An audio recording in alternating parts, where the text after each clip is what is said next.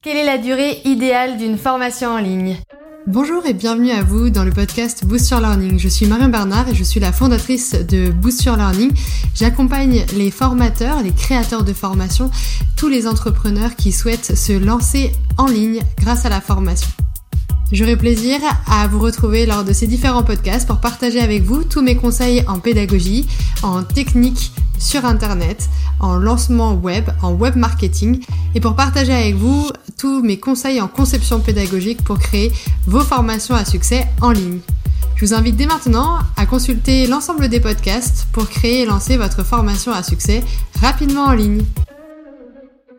Souvent, on se pose la question de la durée idéale d'une formation en ligne. Est-ce que c'est trop? Est-ce que c'est pas assez? Qu'est-ce que les prospects vont en penser? Qu'est-ce que les clients vont en penser une fois qu'ils vont la vivre? Est-ce qu'ils seront satisfaits avec une formation courte? Ou au contraire, est-ce qu'il faut absolument euh, proposer des formats longs pour euh, leur montrer toute la valeur ajoutée euh, d'une formation? Quelle est la durée idéale d'une formation? Alors pour moi, l'objectif c'est plutôt de penser à la promesse de votre formation. Si votre formation elle a une belle promesse et que vous pouvez euh, la régler en euh, quelques minutes de vidéo ou en une heure de formation, eh bien faites-le. C'est vraiment euh, important de se focaliser en priorité sur l'objectif final et non pas sur la durée de la vidéo.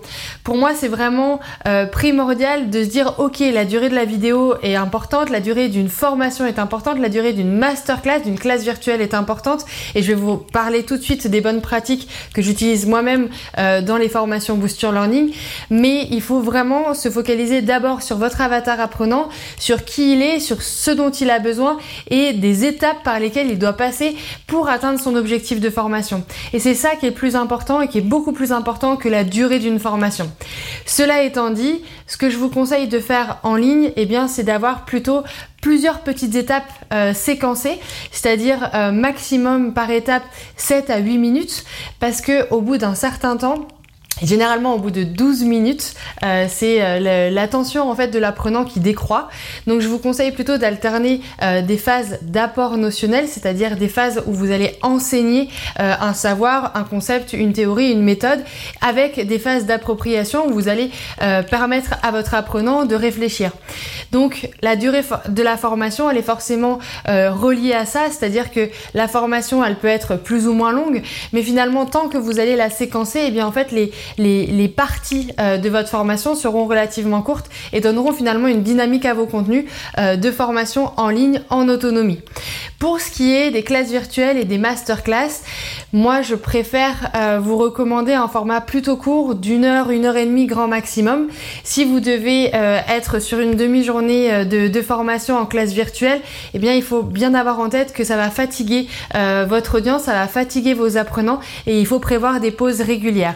La durée idéale d'une formation à distance en classe virtuelle, pour moi, elle est de 1 heure, 1 heure et demie.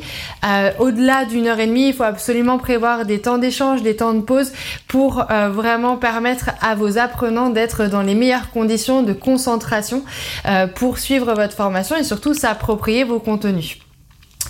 Ensuite, pour tout ce qui est parcours de formation, ce qu'on appelle blended learning, c'est-à-dire en mixant plusieurs modalités pédagogiques, et eh bien là, tout dépend encore une fois de votre objectif de formation.